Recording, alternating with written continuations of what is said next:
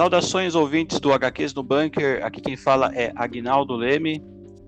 Estamos aqui hoje, reunidos aqui, mais um episódio aí, comentar dos, das histórias em quadrinhos, nossos gostos pessoais. É, muito obrigado por, por estarem ouvindo. Aqui comigo estão meus irmãos aqui, Jefferson Ravazzi. Opa, pessoal, aqui é o Jefferson Ravazzi, saudando todos aqui no HQs do Bunker. E também o outro irmão aqui, também especialista, Raoni Baroni. Bom dia, boa tarde, boa noite, ouvintes do HQs no Bunker. Eu sou Raoni Baroni, bem-vindos à Resistência Subterrânea. Legal. É, hoje estamos aqui apresentando um tema que é um dos nossos favoritos aqui, que é o, é o gênero de horror nas HQs. Fantástico. Fantástico. O gênero do horror, ele encontrou na HQ, nas, dos gibis, o seu, o seu principal lar, assim. O horror foi definido como um gênero literário, creio que na literatura mesmo, através de livros como Frankenstein de Mary Shelley, Drácula de Bram Stoker. Esses, essas obras foram levadas para o cinema, não foram adaptações tão fiéis, mas nas adaptações eles já faziam para expressar, é, expressar mais o medo no, na plateia, e logo em seguida essas histórias fantásticas foram levadas para as histórias em quadrinhos, que era então a mídia mais de acesso mais popular. Uma vez que a contação de histórias de mistério, suspense, medo é uma tradição folclórica mundial, foram nas HQs que eles tiveram os, os campos é, mais férteis de imaginação e talento. Através de histórias, é, revistas como Contos da Cripta, Creepy, Eerie, Strange Tales, que era da Marvel. E por ser uma mídia muito popular, ela foi alvo de perseguição e censura. É, hoje nós vamos falar aqui com os nossos irmãos aqui, o Jé e o Raoni, é, o que vocês estão lendo hoje? Para começar, eu vou tirar a moeda aqui. Eu estou aqui com a moeda que o meu amigo Harvey Dent me emprestou. e aí, é, quem vai querer lado riscado e lado limpo? Eu quero riscado. Eu começo hoje, eu quero riscado. Pronto. Perfeito. Vou tirar vai aqui. Vai cair então. o limpo, só para você torrar a cara. Não, só porque eu sou mais feio. Pode colocar aí, lado riscado. Perfeito, vamos lá.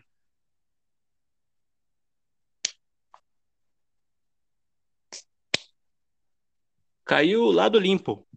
Lado limpo. Aí, eu sabia, Certo. sabia que era ele. E aí, Gé, o que, que você tem lido de HQs de horror ultimamente? Fa- Fala aí. Então, Agnaldo, eu não leio muito HQ de horror porque eu tenho medo. Você tem medo? eu me dá medo. Mas eu queria dar uma contextualizada, já que você mencionou a perseguição que a HQs de horror sofreram, né? Falando Isso, isso. aí do Comics Code Authority, né? Que foi Legal, legal.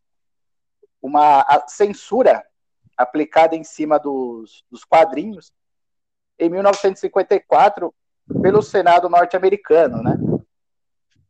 E o que aconteceu? No pós-guerra, hou- houve um problema crescente nos Estados Unidos de rebelião juvenil, né? Delinquência juvenil. E como era pós-guerra, problema financeiro, problema da Guerra Fria já, né? O pessoal tudo na neurose da, da Guerra Fria, houve não só esse problema, como outros também, né? Porém, o, o Senado norte-americano é, decidiu adotar a via mais fácil, era culpar os quadrinhos pelos problemas de delinquência juvenil que eles estavam enfrentando com os seus jovens, né? Certo, e... ficou de bode expiatório. Exato, exato. E eles conseguiram aplicar esse Comics Code Authority baseados num livro do Frederick Werthmann, que se Frederick chamava aí isso, que se chama Werton, é, desculpa. Frederick, bem, Frederick Werton. Se... É, Frederick Werton. Se chamava certo. Sedução dos Inocentes, né? Isso. Certo. E, e era um livro que, inclusive, é, denotava aí, dava uma conotação sexual para o relacionamento entre o Batman e o Robin, né? E também dizia que a, a Mulher Maravilha influenciava as garotas ao le, lesbianismo, né? Certo. É, é o que o pessoalzinho hoje em dia, fã de Guy Gardner, chamaria de lacração, não é? Certo, é uma, certo. É uma coisa bem temerária. Se o pessoal voltar e analisar o que aconteceu com a indústria dos gibis né, nessa, nesse começo aí da década de 50, eles vão parar de querer fazer essa, essa censura nos gibis, né? Porque a qualidade caiu muito, né? Se a gente pegar um, os gibis da EC dessa época, eles eram maravilhosos, né? O Raoni vai, vai falar aí mais, mais detalhadamente, mas tanto os a arte quanto os roteiros, eles eram bem superiores às comics normais, né? Tanto da isso, da, da DC, da época que chamava Nacional, né? Tanto quanto da Marvel. Os, os quadrinhos só foram alcançar essa qualidade que a EC tinha em 54, na década de 50 ali, em 1970, quando o código começou a enfraquecer. Isso Sim. é uma coisa muito perigosa, esse tipo de censura aí. Né, Raonic? Você que é especialista e gosta mais desse, dessas histórias aí de, de horror, o que você tem para dizer pra gente aí sobre a Creep, Contos da Cripta, etc. Primeiro agradecer vocês pela pauta, né? Porque os quadrinhos de horror, eles são muito importantes para a indústria, né? Eles estão aí desde o começo, né, do gênero. É, desde o começo aí da banda desenhada, nós já tínhamos ali a representação do horror nos quadrinhos. E o Jé falou muito bem aí a respeito da sedução do inocente, né? Nós temos ali a ideia perpetuada que o Batman, por exemplo, é homossexual. Esse tipo de coisa foi gerada por um psicanalista, que era o Frederick Wertham, e esse cara era um conservador, né? E como o Jé bem disse, a caça às bruxas estava em voga durante esse período de tempo. Então se perseguiam artistas também dentro da indústria do cinema. As pessoas ali que tinham aquele. Ah, ele é uma suspeito de comunismo, o pessoal ficava atrás do pessoal. Os quadrinhos começaram a mudar Sim. tanto e a queda né, de qualidade foi gritante, né? Como o Jé bem exemplificou aí. É, o Comics Code Authority chegou arrebentando, principalmente ali nas HQs mais violentas, porque o Batman, por exemplo, nós bem sabemos, né? No início, lá na sua gênese, o Batman era mais violento. Inclusive, em sua primeira história, ele mata o bandido ali, né? É, e não foi o único caso de violência relacionado a esse herói. Mas depois do Comics Code Authority, as histórias do Batman mesmo, por exemplo, se tornaram mais pastelão, né? Então, nós tínhamos ali uns vilões mais caricatos, espalhafatosos, mais.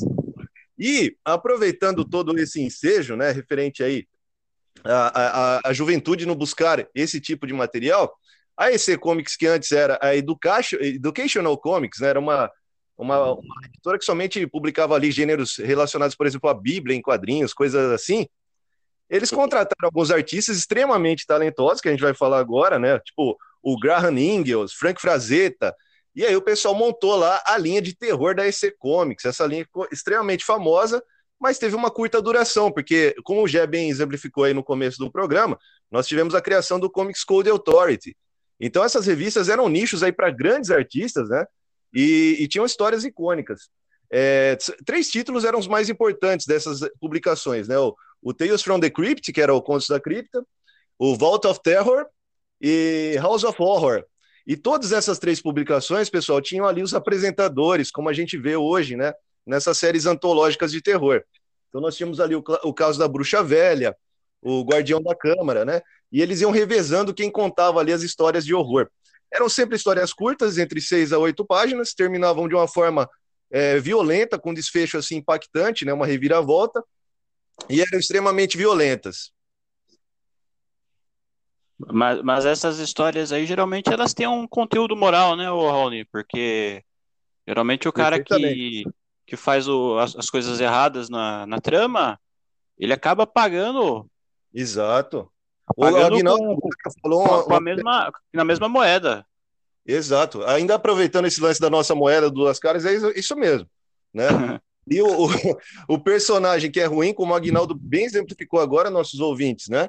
Ele vai pagar pelos seus atos. Então, esse, esse psicólogo, esse psicanalista, na verdade, ele não estava nem, nem leu os, as HQs, né?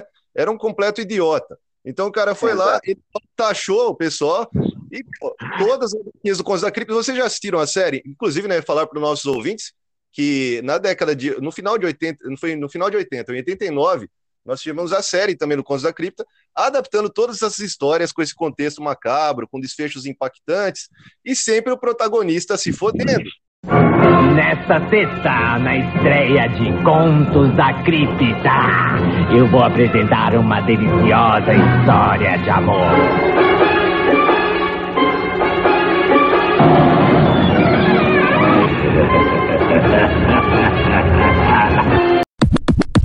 Então nós temos aí o caso do cara, por exemplo, vai roubar a pensão dos velhinhos, afinal ele acaba se ferrando. Ou outro lá que vai roubar os bombeiros, e por aí vai. Né? Nós temos inúmeras situações que os protagonistas acabam dançando. Então, muito bem apontado aí pelo Aguinaldo, né? Referente a esse aí do, da, é, da justiça, né? Com os protagonistas ruins. A justiça poética, né? Exatamente, Gé. A justiça poética, perfeito. É, é porque o, essas histórias elas tinham um conteúdo assim muito muito criativo, né? E, e elas eram minimizadas assim, apenas Exatamente. por ser histórias em quadrinhos, né? Sempre houve um preconceito com a mídia. Né? Infelizmente, Guina, a mesma coisa que está acontecendo hoje em dia, né? Então, isso aí, esses eventos são cíclicos. Infelizmente, as pessoas não aprendem história e ficam repetindo essa mesma porcaria. Aí hoje Sim, nós vemos essa mesma porcaria acontecendo. E aí o que, que acontece? A indústria acaba se enfraquecendo na sua criatividade, né? É, como o Gé mesmo falou aí no começo de tudo, né? O Comics Code Authority acabou derrubando essas revistas que eu acabei de falar, né? Que eram Contos da Cripta, essas revistas da EC que publicavam horror. Então nós perdemos aí um nicho de grandes artistas, né? É, logicamente, esses artistas, o, a maioria deles, é, os grandes talentosos, conseguiram aí se desenvolver ainda mais na indústria, né? Em outras editoras. Mas nós perdemos aí uma vitrine para o horror daquela época, né? A EC Comics tinha aqueles finais acachapantes que você não esperava o que ia acontecer. Então, isso que era interessante. E como já bem disse, a justiça poética. Muitas vezes o nome é, do conto ele já dizia ali um pouco do final dele, né, Agnaldo? Sim, sim. Exatamente. Legal, legal. E é, falando a respeito dessa só uma curiosidade aqui a respeito dessa do Código Comics Authority. É, nessa época eles tentaram burlar ainda o, o código, né? Exato. É. Tem a porque esse código abrangia apenas revistas de formato americano. Aí o, os editores da EC ainda tentaram fazer um formato maior com conteúdo preto e branco, que são as revistas contos da cripta clássicas, né? Para burlar o código, mas também não, não deu certo, não. Infelizmente não surtiu efeito, o, Agnaldo. Muito bem apontado. Outra revista que mudou o formato dela também e, e, mantém esse formato até hoje, no caso deu certo, foi a revista Med. É, foi a única, a, a principal revista, né, que deu certo Isso. ali do, do da é, tinha, E tinha muitos artistas em comum, a Med com, a, com o Contos da Cripta, né? Exatamente, muito bem lembrado também. A MED, pessoal, que é uma revista longeva, né? Nós temos aí exemplares até hoje, nós temos a MED aqui no Brasil também, foi editada, né? É uma revista aí é, que, que, já tem um conteúdo satírico, né, humorístico. Então eles conseguiram meio que burlar o código com essa revista. Apesar de que, para os leitores que já leram a MED, sabem né, que o conteúdo das piadas é bem interessante, bem denso, né? Mas eles conseguiram burlar, como bem disse o Agnaldo agora.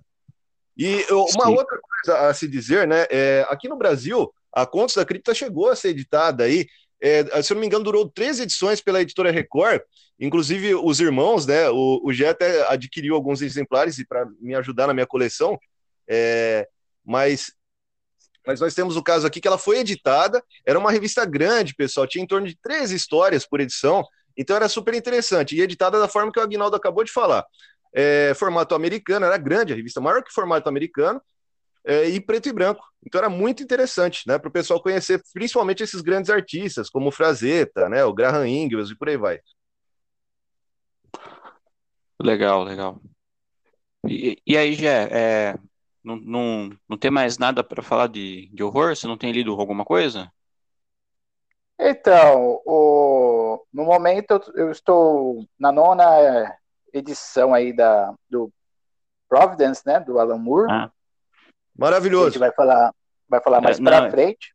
Mais, mais para frente, mais para frente, sim. Isso. O, antes do Providence, é, como eu li o Neonomicon, é Neonomicon, né, Raoni? Fala. Isso mesmo, tá certinho, Neonomicon. É, do, também do Alan Moore, eu li o Pátio. Né? Ah, legal. do Alan Moore. O, o interessante que, que é. Dessa história do pátio aí é que o protagonista é um verme, né? Ele é um neonazista, safado. E a gente fica torcendo ali para ele se fuder. para que ele sofra essa justiça poética aí que a gente tanto gosta nessas, nessas histórias de, de horror, né? Isso. E certo. o que eu achei interessante do Pátio é que uh, as duas edições são dois quadrinhos por página, né? Na maioria delas. É, eu achei bem interessante essa, essa minha leitura, mas e os quadrinhos de horror, por, pelo fato deles ter, não terem obrigação de ter um final feliz, a gente não sabe o que vai acontecer, né? Exatamente. É, antes de ler de, de ler o, o Pátio, eu estava acompanhando o Walking Dead.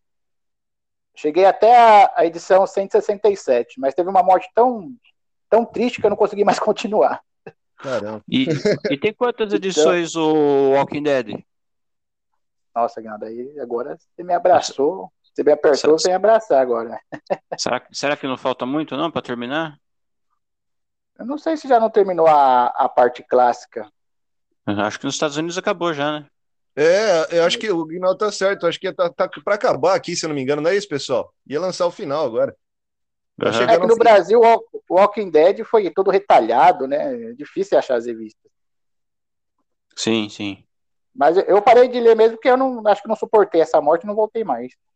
Ah, entendi. Quer dizer que ah, o escritor então... é, o Kirkman é ótimo, né? É isso. Porque se ah, você se importa é... o, cara, o escritor é ótimo. É, então, ele é sensacional. O cara, o cara, o cara não poupa os personagens, né? Já fala, é. Isso mesmo. Não se apega aos personagens. É, não tem Legal. jeito. Às vezes, às vezes, as mortes são muito brutas e acontecem de repente, né? Sim, sim. Nesse caso da 167, a gente já teve tempo de, de curtir o luto, mas a perda do, do personagem é muito grande. Não deu pra suportar, não. Nossa, eu quero ler essa. Parece ser muito boa mesmo. Gostei. Legal, legal. E, e Raoni, e aí, o que, que você tem lido de horror aí? Eu sei que você gosta muito aí, mas o que, que, você, que, que você leu aí que de destaque aí para falar com a gente? De destaque recente, né, nós podemos falar bastante aí a respeito da, da linha de quadrinhos da Dark Side. Mas nós temos outras editoras que também trabalharam, né? Pelo menos nos últimos anos para cá, várias editoras, inclusive a editora Draco também trabalhou ali com a trilogia das cores, né? Então nós Sim. temos aí várias editoras que tem. E a Vertigo, né? Que também é o selo da DC, que hoje já mudou aí, agora se tornou Black Label, né? Mas esse certo. selo durante vários anos, né? Várias décadas aí, né, pessoal? É, nós vimos surgir grandes personagens. Muitos uhum. deles com um pé ali voltado ao terror, como o Sandman, né? Do Neil Gaiman. O, o Preacher, né? Do Garnier também. Então, é, foi um celeiro ali para muita gente boa, né? Muito artista bom. Ultimamente, né, o que, que eu peguei é, é, mais recente assim são as HQs do Hellblazer, porque nós adoramos, né, Guina, né, Gé? Acho que vocês também, né? Também é, gostam. Hellblazer, Hellblazer, é Hellblazer eu li inteiro, só que desses aí que estão lançando do Mike Carey, aí tem um que eu não tenho. Então, Guina, tem uns aí a, a... do quase demoníaco. É muito, muito leitor igual a gente, acabou perdendo uhum. o encadernado, né? Porque Sim. ou é por falta de grana, ou é porque chegou e acabou indo sumindo da banca. Por exemplo, os da fase do Garniz, que, ó, para quem não conhece, né, pessoal, os ouvintes, a fase do Garniz é uma das mais célebres aí do, né, da, da, da cronologia do John Constantine, do Hellblazer. E essa fase mostra o John Constantine com câncer, né? E quando ela chega nas bancas, pessoal, ela sempre esgota. Então tem muito Aham. fã que acaba perdendo essa fase, né, Aguinaldo?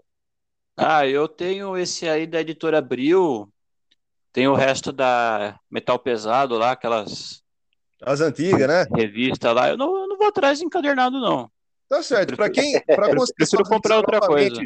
Para contextualizar novamente os nossos leitores, o que o Agnaldo está dizendo é por quê? Porque o Hellblazer aqui teve a casa do caralho de editoras. Um monte de editora pegou para editar o Hellblazer e no final das contas, muitas delas não terminaram o serviço. A maioria, né? Todas, né? No caso. Menos a, a, Panini, a Panini conseguiu terminar, então lançou aí os 300 números, né? Da, da saga original do John Constantine.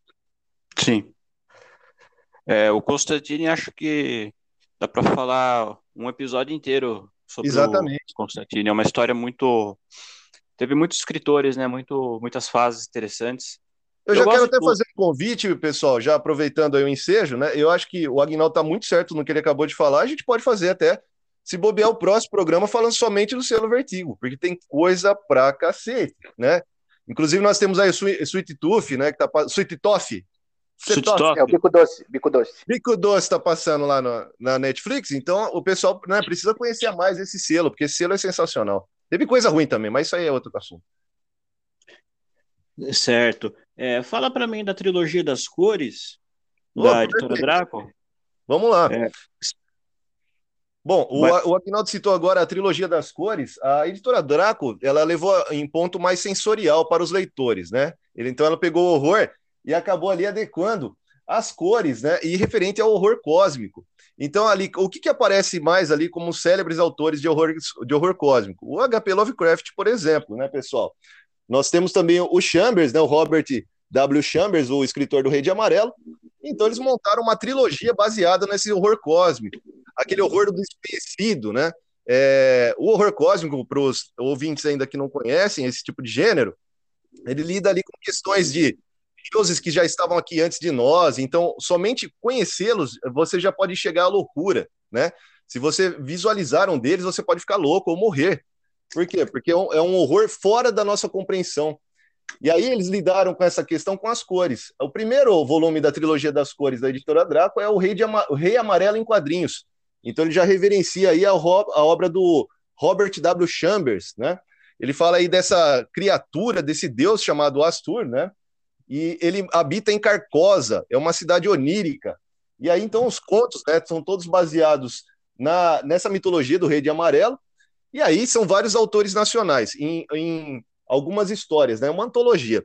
É sensacional. Então esse primeiro ele é baseado na cor amarela, o segundo é baseado na cor verde, né? Que é o Despertar de Catulo ou Kichulo, né? Depende da forma que você quiser falar esse nome incompreensível. Então ele já aí a obra do É. H.P. Lovecraft. Como é que você fala mesmo? É Chuchuco. Chuchu. Chuchuco, pô. Bom, aí então ela referencia aí a obra do H.P. Lovecraft e baseia-se na cor verde, né? Então quando aparece ali um- uma coisa aberrante, é, o desfecho da história, então vai assumindo ali a cor mais verde.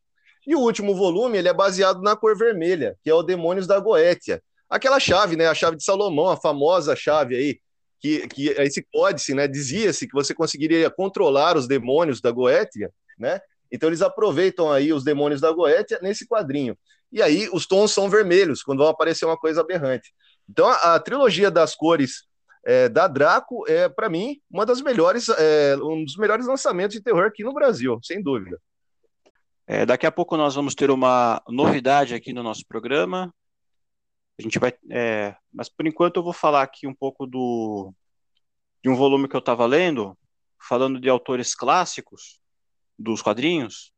Eu tô com esse volume aqui do Bernie Wrightson, é, Monstros Noturnos. Muito bom. Essa aqui eu peguei na loja da Mitos. É uma obra inacabada, na verdade, né? Que o, que o Bernie Wrightson fez junto com o Steve Niles, o criador do 30 Dias de Noite. Ele, ele queria fazer uma adaptação em quadrinhos definitiva do Frankenstein. Essa aqui chama Frankenstein Vivo Vivo. Ela tá inacabada, né? Infelizmente o autor faleceu antes de completá-la. Grande perda dos quadrinhos. Foi uma grande perda, mas o quadrinho aqui é, é maravilhoso. Isso aqui. Aqui é só lápis, só.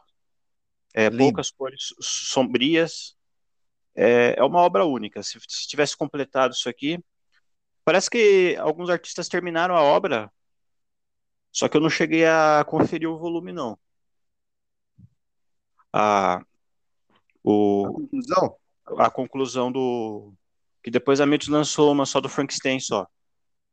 Com essa conclusão aí que os caras terminaram. Só que eu não cheguei a conferir ainda. E aqui nessa nesse mesmo volume aqui de Monstros Noturnos, tem uma história que chama O Carniçal. Essa aqui é para quem gosta de, de quadrinhos de horror clássicos e também histórias de detetive, fantástica. Ela mostra aqui um personagem chamado Carniçal, que ele é tipo um monstro que vem que ele trabalha para uma para uma agência para resolver é, crimes sobrenaturais. E apesar dele ser um monstruoso, ele é gigante assim, ele é meio, ele é, ele faz bem o, o tipo dos detetives no ar. Ele é bem cínico, ele é meio folgado assim com as pessoas, ele também é muito charmoso com as mulheres sabe chegar nas mulheres, apesar de ele ser um monstro. Sensacional. Legal. E e esse tem a história completa. Esse aqui vale muito a pena. É, enfim, é... Ô, Aguinaldo, você tinha me, me, lembrado aí referente às HQs nacionais? Eu lembrei Sim. de alguns casos. É, eu vou até exemplificar aí para os ouvintes. Temos aí vários artistas nacionais, né? É, ali dentro do underground, e mesmo em editoras grandes, produzindo. E nós temos que falar a respeito aqui, né, do Fábio Vermelho, que fez Eu Fui um Garoto Gorila, que é cheio de referências aí, aquele, aquele horror de drive-in, né? Sim. Então, ali eu era um lobisomem adolescente, então ele usa essa ideia, mas transforma o cara num gorila gigante que sai matando as pessoas. Essa HQ, pessoal, é sensacional, né? E é cheia de perversões também ali. Então é para maiores de 18, obviamente, né? Mas é, é incrível. Certo. Temos também a Ronda Noturna. Foi uma HQ lançada pela Zarabatana. Temos vários artistas nacionais ali e é um garoto, né, que está caminhando é, pela, pela cidade ali de madrugada e encontra um zelador, um guarda noturno. E esse guarda vai contando algumas histórias de terror. Também é bem interessante. Ainda falando do horror nacional, temos que citar ali o passado aqui, né? As revistas Calafrio, é, Mestres do Terror, essas revistas clássicas, que traziam artistas como Flávio Colim, né? Nós tínhamos grandes artistas nacionais produzindo para essas revistas também. O Júlio Shimamoto também trabalhou né, nessa, nessa revista. Fantástico. O Shimamoto, um dos melhores artistas nacional, tá, pessoal? Certo, certo. Eu, eu vi o Shimamoto na última CCXP 2019, que teve presencial. Possível chegar perto dele. Nossa, eu imagino. Ele... Devia ter não, um turbilhão porque... de gente. Porque, né, ele já tem idade, né? Ele não ficou muito tempo lá, né? E o tempo que ele ficou lá, tava... a galera queria falar com ele, né? Sim. Enfim. Enfim, quem sabe uma próxima vez, né? É verdade, né? Quem sabe. legal, legal. É...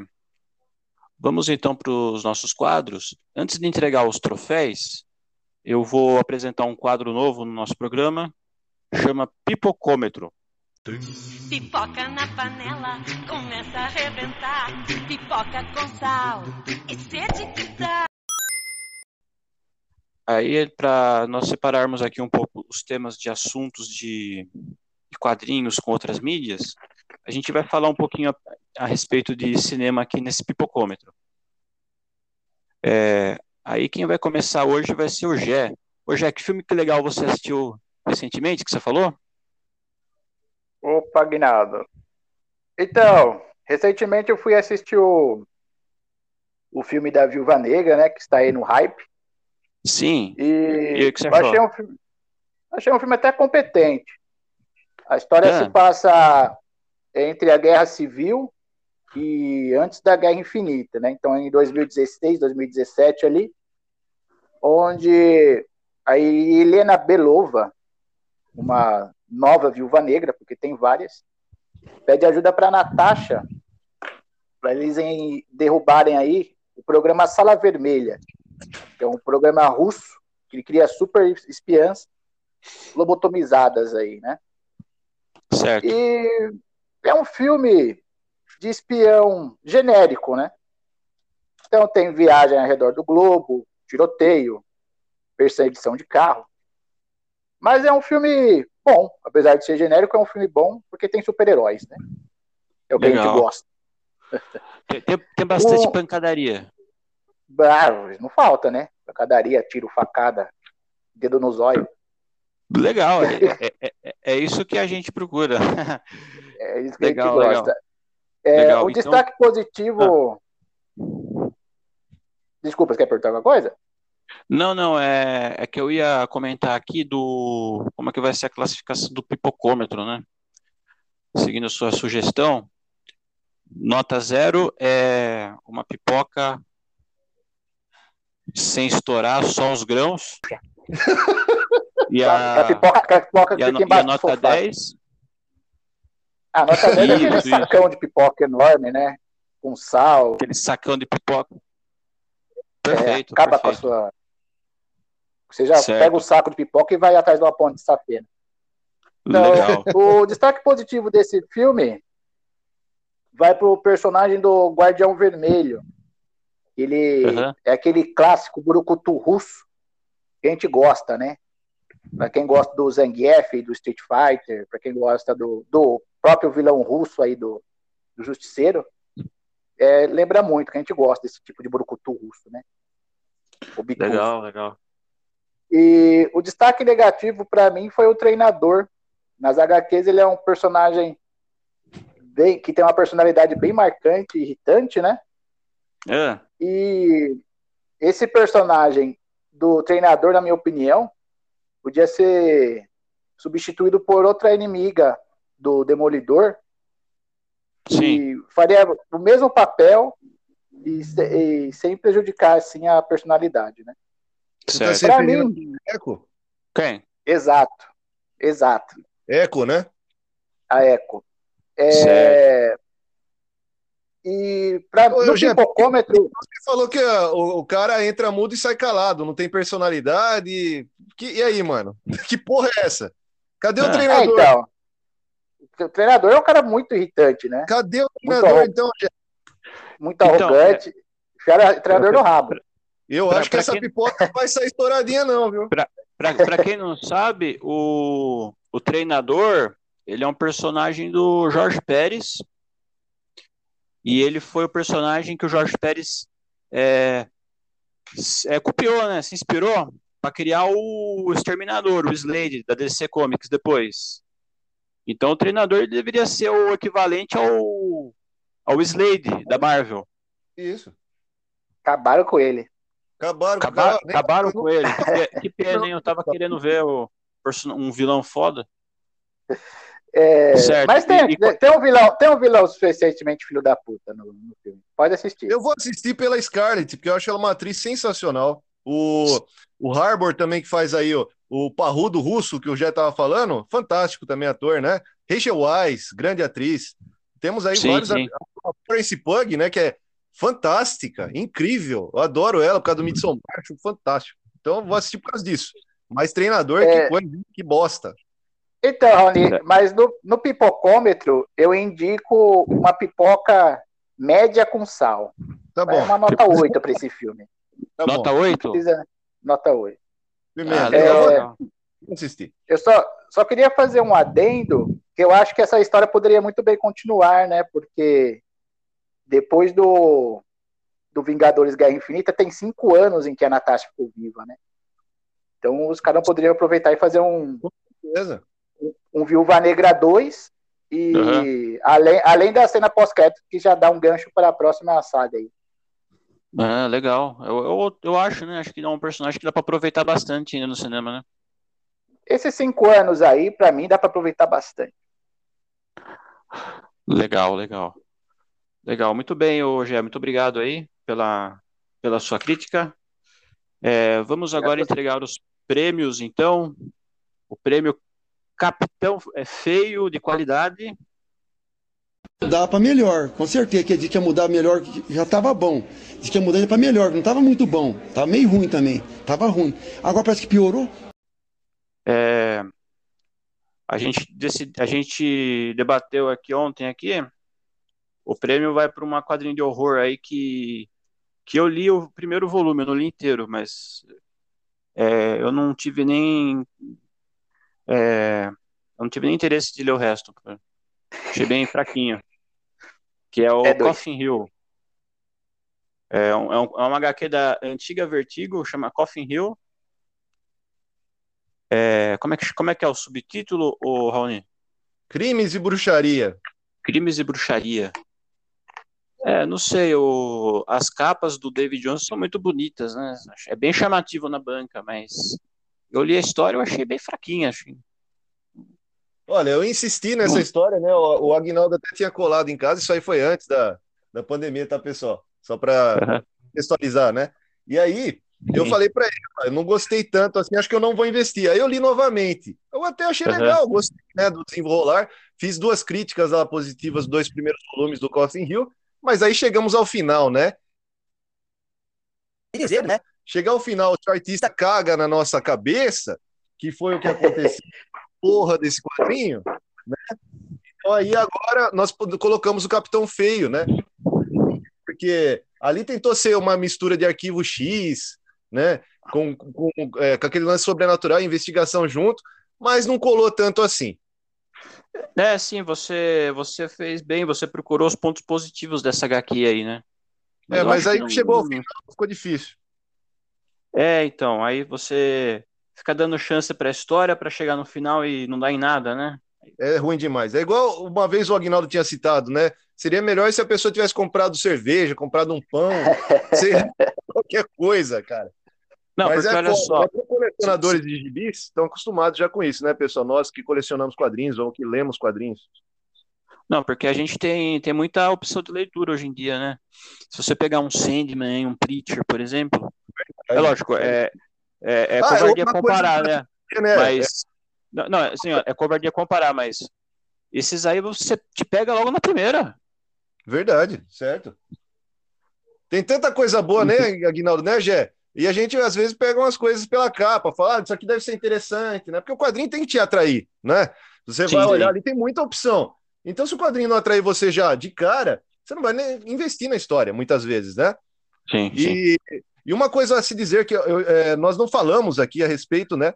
Do horror japonês também, do horror nos, dos quadrinhos japoneses. E aqui no Brasil estão lançando aí várias obras é, do Junji Ito, né? Esse grande artista é, japonês que fez aí a criação dele maior é Uzumaki, né? Uma cidade dominada por espirais, então horror cósmico.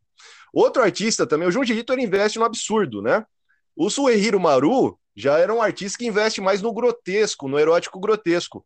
E eu indico duas obras dele aqui também: O Vampiro que Ri, para quem conseguir buscar a edição antiga, porque é fantástico, e o Eroguro, mas essa aqui é para os fãs mais hardcores aí, o pessoal que gosta de Marquês de Sade, né? Mais 18, porque é pesado, cheio de perversões sexuais, e eu acho fantástico. Certo, certo. Legal. É, vamos então para o nosso troféu Excelsior.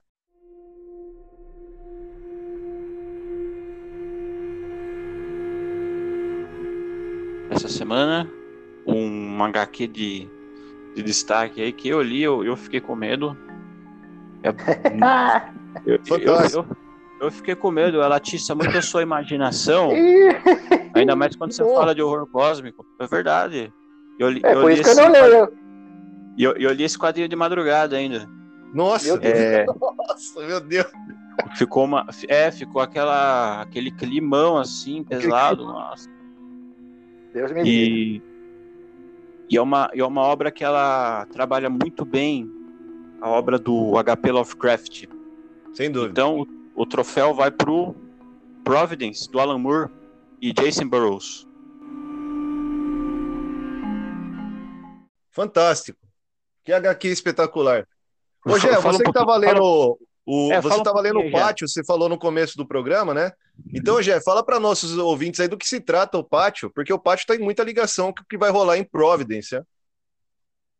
O, o pátio, ele é situado antes do Neonômico, não é? Isso, Isso, mesmo. a, a, a ordem é o pátio, depois é o neonômico, Neonômico e e Providence. depois é o Providence. Isso mesmo. Então, o, o pátio já é uma história mais simples na minha concepção, né? Providence já é muito mais denso que ele. Porque o, o pátio são duas edições, né? Que mostram a investigação de três assassinatos que aparentemente não tem ligação, mas um detetive é, que tem o, o, o método de investigação, ele consegue linká-los lá, né? E é, apesar de ser muito inteligente, ele é um protagonista que a gente torce para se fuder, porque ele é um neonazista safado. É. E ele mostra, dá uma pincelada, mas no que vai acontecer no Providence, né? Que passa aí no começo do, do século passado, 1920, lá na, nos Estados Unidos. Ele faz uma ligação, né? Dentre essa o ocultismo aí que permeava os Estados Unidos em 1920, até chegar no, nesses assassinatos que já acontecem aí no começo de- desse século, né? 2003, 2004 por aí. Muito bem contextualizado. O o interessante é o que o Jeff falou, o protagonista do pátio, você torce para ele se fuder, né? Porque é um cara nazista. o Alan Moore, é legal que ele faz uma crítica ao próprio HP Lovecraft, porque aqui na minha própria residência, temos a literatura do Lovecraft, mas não a sua pessoa, porque ele era um cara racista, preconceituoso. Então, Lovecraft, o, o Alan Moore vai lá e protagonista de O Pátio como o próprio HP Lovecraft. Até fisicamente ele se parece com o Lovecraft, e inclusive com a ideologia. Então, ele faz esse investigador meio que neonazi. Esse desgraçado, né? Ele acaba encontrando aí uma trama horrenda de assassinatos, como Gé bem disse, e isso daí depois desemboca em outra HQ, que prossegue então esses crimes bizarros, que é o Neonômico. Então Alan Moore vai lá, ele escreve, ele faz uma, uma releitura né, do Necronomicon, o livro proibido do árabe Abdul al-Hazed, acho que é isso, né, pessoal? Aquele árabe louco que escreveu O árabe louco. o Necronomicon. Aí o, o, o Alan Moore vai lá e faz o Neonômico. E ele conta aí essa história desses investigadores, dando prosseguimento à investigação do protagonista nazista de O Pátio, né? E eles vão buscar lá uma sociedade secreta, porque o, o Lovecraft fazia isso muito bem, né? Lidar com as sociedades secretas, coisa que o Alan Moore vai fazer em Providence de uma maneira assim é, magistral. Então ele lida com essas sociedades secretas dentro do seio ali do território americano e elas são, né, é, uma, uma- um submundo desconhecido que está lidando com criaturas aí é, extradimensionais, né? Então você pode chegar nas raias da loucura, como nós falamos, né? É isso. E aí o Providence acaba se desembocando. Aqui no Brasil foram lançados três volumes, né? Compilando aí toda a Providence, e é um deleite, principalmente para quem já leu alguma coisa do Lovecraft, porque são inúmeras referências à sua obra, né? E também a obras de outros autores que lidaram com o horror cósmico, como o Robert W. Chambers, que eu já tinha citado, né? Temos aí o Ambrose Bierce também, vários outros autores. Legal, legal. Legal. Então fica a recomendação aí, Providence. Os caras podiam lançar num volume só, acho que seria melhor, viu? É, Pegar. Agnaldo, você acredita num ômni- um ônibus de Providence? Podia colocar o Neonome em conjunto e o Pátio, tudo junto, né? Aham, É, sim, mas ia sim. ficar quanto? 600 reais? Ah, esse é o problema, né? que aqui no Brasil o ônibus é uma facada que fica restrita aí somente para quem tem dinheiro, porque eu não tenho ônibus, cara, não tem como, Eu- né? É muito caro essa porra. Eu A acho que gente tá comendo nem carne, pô. Ent- Então eu vou mudar meu, meu posicionamento aqui. Acho que eles deveriam lançar isso aí em capa cartão, viu? Pode ser, pode ser uma É, capa cartão, ser. mas com grandão, né, Aguinaldo? Igual fizeram com, com o do morcego, pode ser, Isso. justo. S- Seria melhor, seria melhor. É, e como são 12 edições, dá pra colocar quatro histórias e um monte de extra, né? Porque dá pra colocar bastante extra, ia ficar uma edição bem rica, né? Sim, e hoje sim. é o, O Agnaldo já leu Providence também, né? Todo mundo aqui já tá, ou já tá terminando agora. Mas o Providence, esse capa dura, ele tem vários extras, como já bem disse aí. Seria legal colocar, né? Um único volume encher de extra, ia ficar demais. Não, a, essa, uma coisa legal dessa, dessa editora aí, a, acho que a editora Avatar, é que tem todas as capas variantes, né? As capas duplas. E são todas ah, você tá apresentadas nos extras. É verdade. Isso. O Providence também tem várias é capas, né?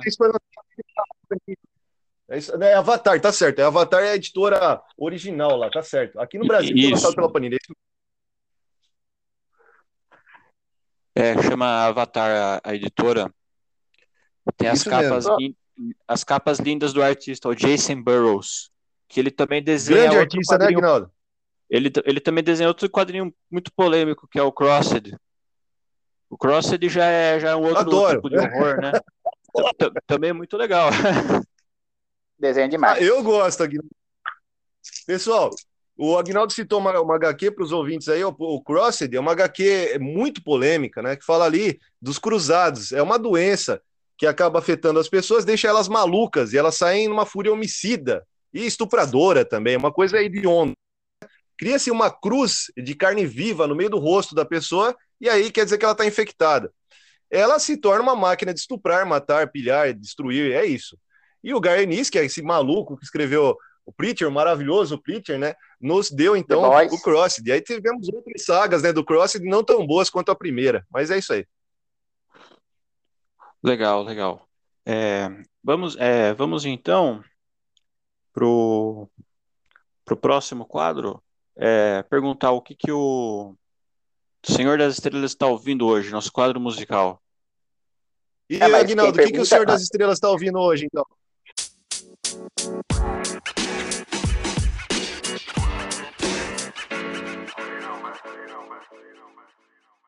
É, Aproveitando o tema de horror aí, botar uma música do King Diamond, Welcome Home. King Diamond é um, é um grande artista aí que, que faz bastante uso do, do horror nos seus shows, nas capas dos discos. Ele cria as histórias deles na, nas músicas. Então, é Welcome Home, do disco Ten,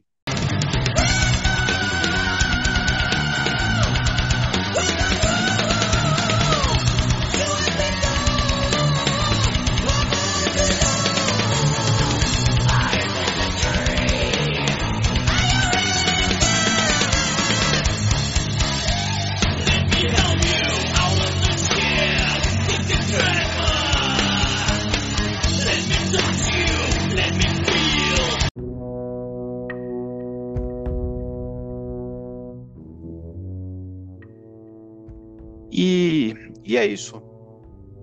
É, alguma consideração a mais? Alguma consideração final?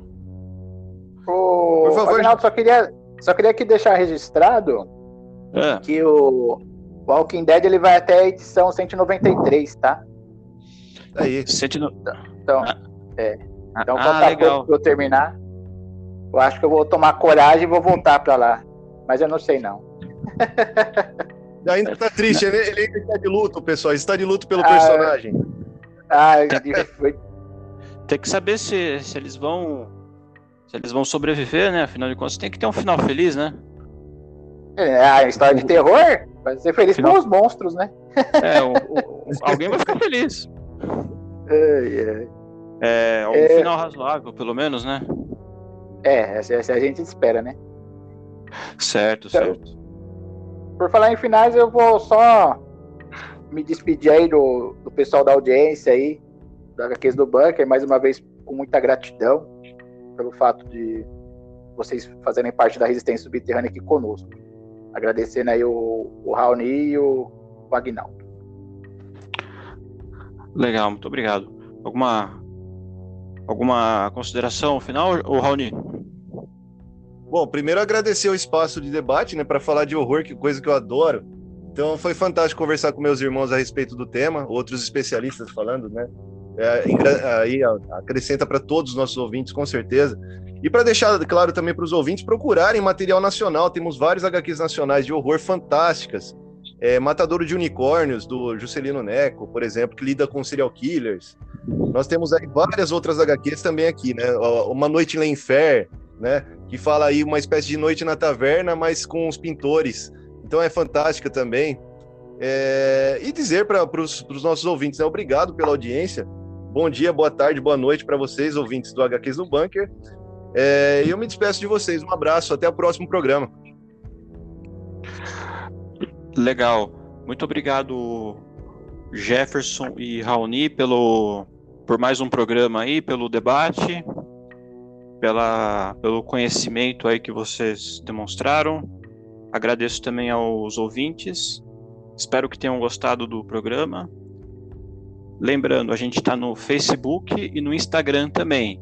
Sigam a página lá e ativem as notificações para não perder nada. A gente está sempre com novidades lá. Se tiverem alguma sugestão de pauta também, podem mandar pelo Facebook ou pelo Instagram, o que você usar mais. E novamente muito obrigado aí a todos. Aqui quem falou foi Agnaldo Júnior. Até a próxima HQs no Bunker. Junte-se à resistência subterrânea.